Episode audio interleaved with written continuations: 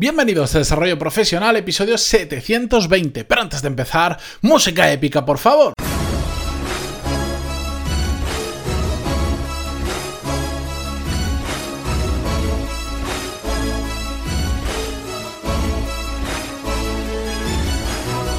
Buenos días a todos y bienvenidos un lunes más y por lo tanto una semana más a Desarrollo Profesional, el podcast donde ya sabéis que hablamos sobre todas las técnicas, habilidades, estrategias y trucos necesarios para mejorar cada día en nuestro trabajo.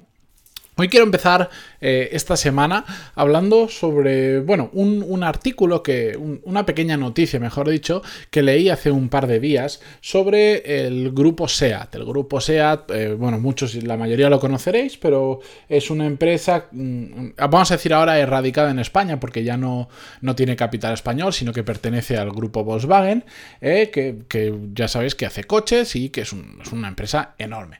Y la cuestión es que este artículo habla sobre un cambio de tendencia que había en la empresa y es que desde la presidencia eh, están intentando hacer que eh, la innovación no solo sea un departamento, sino que el 100% de los trabajadores intenten o aporten ideas innovadoras a la empresa. Y bueno, pues hablado de un pequeño como congreso que habían hecho y, te comentan unas cuantas innovaciones que había salido de diferentes departamentos y tal. Bueno, el artículo, por cierto, o la nota de prensa, os lo voy a dejar en las notas del programa, por si queréis leerlo, es muy cortito es simplemente una, algo así como una noticia, eh, no es muy, muy interesante, pero para mí lo, que lo que he sacado así de interesante de ahí es una reflexión sobre eh, las empresas que eh, tratan de mm, llevar ese tipo de...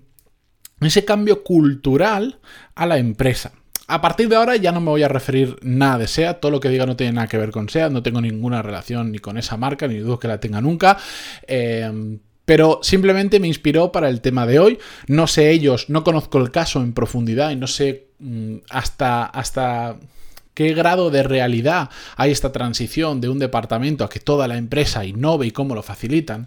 La cuestión es que este, estos cambios culturales dentro de la empresa los he visto en más de una ocasión e incluso hasta los he vivido donde, bueno, pues desde la dirección, desde, altos mandos, lo que empiezan a pedir es pues que los empleados se em, empiecen a ser más independientes y empiecen a salir un poquito de su trabajo del día a día y empiecen a pensar un poquito más allá y empiecen a aportar, en este caso, por ejemplo, innovación a la empresa. Lo que piden es que todo el mundo dé un poco más en el sentido de que que, al final resulta que haya una implicación mayor del trabajador con su puesto de trabajo, con la empresa y con que qué se puede hacer diferente dentro de la empresa y qué se puede hacer más allá del trabajo. Este caso, llevado al extremo, ya lo hizo Google muy famoso en su momento, que era el, ya sabéis, la famosa forma de trabajar que tenía por lo menos antes Google, hoy en día no sé si es exactamente igual, que les pedía a sus trabajadores que el 80% del tiempo sí lo dedicaran a lo que tenían que hacer, pero el resto del 20% lo tenían libre para hacer lo que quisieran. Podían Mm, hacer el proyecto que les diera la gana. Y de ahí han salido un montón de proyectos, como por ejemplo Gmail, que yo creo que casi todos lo hemos utilizado o en mi caso, lo, como en mi caso, lo utilizamos a diario. Bien, pues esto yo he visto cómo se ha intentado en muchas empresas. El problema, y que es realmente para mí lo importante que quiero que hablemos hoy, es cuando simplemente se queda como un eslogan para poner en una pared en la entrada de la oficina y que todo el que venga lo vea, o cuando se queda dentro de esas páginas que se hacen que de texto de emisión, visión y valores, que después no tienen nada que ver con la realidad de la empresa. Pues bien, sobre eso os quiero hablar. A mí me parece perfecto que las empresas hagan esa transición a pasar de decir, bueno, en lugar de que sean departamentos cerrados o que la gente simplemente venga a trabajar, vamos a ver cómo podemos hacer que la gente realmente se implique mucho más con su trabajo. Y en el caso de SEAT hablaban de innovación, pero pueden hablar, se, puede llevar a muchas cosas, muchos aspectos diferentes eh, de los que puede una empresa querer empezar a potenciar, como por ejemplo crear una cultura de, eh, por ejemplo, de mayor relación entre los trabajadores, una mayor cultura de innovación, una mayor cultura de atención al cliente, no solo del, del departamento de atención al cliente, sino de toda la empresa, lo cual implica muchos cambios. El problema está en que si esto se queda, como decía, en meras frases, en meras intenciones, no sirve de nada, porque lo que yo he visto, y en ocasiones, como os he dicho, también he sufrido, es que públicamente se dice que la empresa busca eso de las personas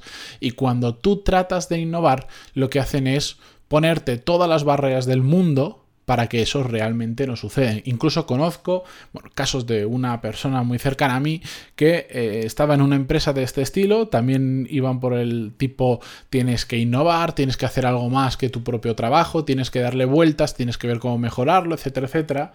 Y bueno, presentó un proyecto muy trabajado, muy, en lugar de ir soltando cosas sueltas, pues se lo preparó bien y un día los puso delante de los que eran sus jefes directos en una reunión que se había hecho para eso.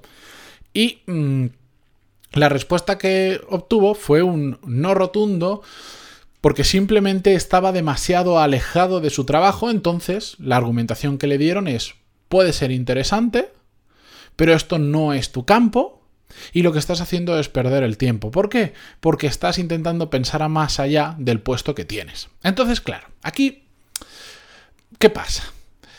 fomentas que la gente innove, fomentas que la gente piense fuera de la caja, que se llama out of the box, piensen más allá de lo que es su trabajo, pero cuando lo hacen les sancionas, cuando lo hacen les recriminas o cuando lo hacen les pones una barrera. ¿Qué va a pasar?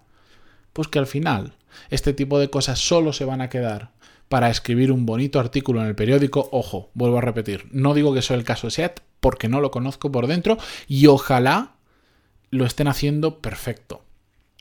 Pero en la mayoría de casos que yo he escuchado que ha pasado esto, es solo de cara a la galería. ¿Por qué? Porque las intenciones yo no dudo que salgan de verdad y que desde arriba quieran que se haga. Lo que pasa es que hay que preparar a la empresa para este cambio, que no es un cambio pequeño, es un cambio cultural que se tiene que dar poco a poco y que requiere una transformación dentro de la empresa muy grande. ¿Cómo, por ejemplo? Bueno, si tenemos determinados directivos, jefes o managers que no van de acorde a esa cultura y primero tendremos que saber detectarlos, van a ser una barrera para la gente que esté inmediatamente debajo mm, de ellos. Es decir, imaginaros que tenemos una, una empresa con tres jerarquías mm, alta dirección, managers y el resto de empleados. Dentro de los managers, pongamos que hay cinco managers. Y cada manager tiene 100 empleados a su cargo. Pues si uno de estos managers, mm, por, lo que, por el motivo que sea, no hace ese cambio y no se le obliga a hacer ese cambio o no se le da las herramientas para que pueda hacer ese cambio, las 100 personas que dependen de ese manager para abajo, va a ser imposible que, en este caso, por ejemplo, innoven ¿Por qué? Porque se van a encontrar siempre con el mismo tope. Todo esto yo lo estoy dibujando en un caso genérico, porque mm, de hecho conozco un, otro caso muy exagerado que no puedo contar, que ya en alguna vez he dicho demasiados detalles, pero es que esto sucede en la realidad. Y yo estoy seguro que ahora muchos de vosotros estáis pensando que de alguna u otra manera os ha pasado, ¿verdad? Que te alientan a hacer algo más, a pensar más allá, pero cuando vas con alguna idea, lo único que te encuentras son personas que te bloquean. Un alto directivo que conocí de una empresa de supermercados bastante famosa, uno de los motivos por los que dejó su trabajo que me contó era porque básicamente eh, cada vez que quería aprobar un proyecto nuevo tenía que pedir la aceptación de unas 13 o 16 personas. Cada vez que él quería innovar con algo, se lo bloqueaban. Simplemente porque entraba, por ejemplo, en este caso, el juego de la política. Yo te apruebo esto si tú a mí me apruebas esta otra cosa. Y esta persona, claro, no le entraba eso en la cabeza, pues decía, a ver, vamos a ver. Vamos a ver. Si, si esto no funciona de que yo te lo hago porque tú me lo haces. Este proyecto es bueno para la empresa, adelante. Si el tuyo es bueno, adelante, pero si no es bueno, no, no lo hagamos, cambiemos otra cosa. Bueno, pues empezaba ese juego de politiqueo y era imposible. Por lo tanto, cada vez que veo este tipo de anuncios de una empresa quiere que los empleados tal, tal, tal, O se hace bien, o yo recomiendo que no se haga. ¿Para qué? ¿Para qué? Porque al final simplemente vas a frustrar a la gente que está trabajando, que se ha creído ese mensaje y que lo intenta hacer. Y eso termina convirtiéndose en mayores problemas que si no hubiéramos anunciado nada de este estilo. Por ejemplo, imaginar que decimos, ahora queremos que toda la, toda la empresa, todos los empleados mejoren de cara al cliente, aunque no tengan conexión directa con el cliente porque igual están en el departamento de contabilidad. Muchas empresas dicen, ahora queremos que cualquier empleado nuestro sea como nuestro embajador, etcétera, etcétera, etcétera. Que cada vez que cuenten con sus amigos dónde están trabajando, lo vendan como si fuera su propia empresa, que se impliquen, ¿qué tal? ¿Lo habéis escuchado esto alguna vez, no? Seguro. Pero después no pasa nada. No se forma a esas personas. No se las hace partícipes del cambio la cultura de la empresa sigue siendo la misma arcaica de hace unos años, entonces no van a tener buenos resultados. Por un motivo obvio. Tú pides implicación, pero ¿qué estás haciendo para que la gente se implique? ¿Me entendéis el punto? Bueno, pues todo esto, yo sé que a muchos de vosotros diréis, bueno, yo no tengo capacidad de cambiar las cosas en mi empresa en este sentido, pero es interesante que lo sepáis y sobre todo que hagáis como yo, que reflexionéis sobre ello, porque algún día, muy probablemente, va a estar en vuestras manos. Igual no crear esa transformación desde arriba del todo, pero sí no ser esa persona que está bloqueando ese cambio cultural dentro de vuestra empresa. Es muy importante ser consciente de todo esto porque nos ayuda también a ser conscientes de que en ocasiones somos nosotros también quienes lo estamos haciendo mal. Y por lo tanto, tenemos que cambiar nuestro comportamiento. Pero si no tenemos esa perspectiva de lo que está pasando, difícilmente nos vamos a dar cuenta. Porque la realidad, y esto si queréis lo hablamos en otro episodio, me lo apunto para un viernes, nosotros también cometemos, cada uno de nosotros, me incluyo yo en el top 1, el número uno del mundo de comete errores soy yo, también cometemos errores y tenemos que aprender a detectarlos, tenemos que intentar, que es una de las cosas que yo intento, que yo, que yo quiero con este podcast, es que podamos ver esos problemas incluso antes de que alguien nos lo diga, que nosotros mismos cuando sucede algo nos demos cuenta de nuestro mal comportamiento, de nuestra mala actitud, de nuestra mala aptitud, de, de nuestra mala práctica o de algo que está sucediendo y estemos a tiempo de cambiarlo, incluso antes de que nadie se dé cuenta. Para eso lo que tenemos que hacer es ganar perspectiva, aprender y saber ver las cosas con diferentes ojos, salir un poquito del día a día, que yo entiendo que es, que es jodido, iba a evitar la palabra, pero es que es la realidad, y empezar a ganar perspectiva. Con esto, no os doy más la chapa por hoy lunes, que ya es suficiente. Espero que hayáis empezado la semana a tope, que es como se tiene que empezar, ya lo sabéis, empezar fuerte, terminar fuerte. Así que nada, mañana volveremos con un nuevo episodio.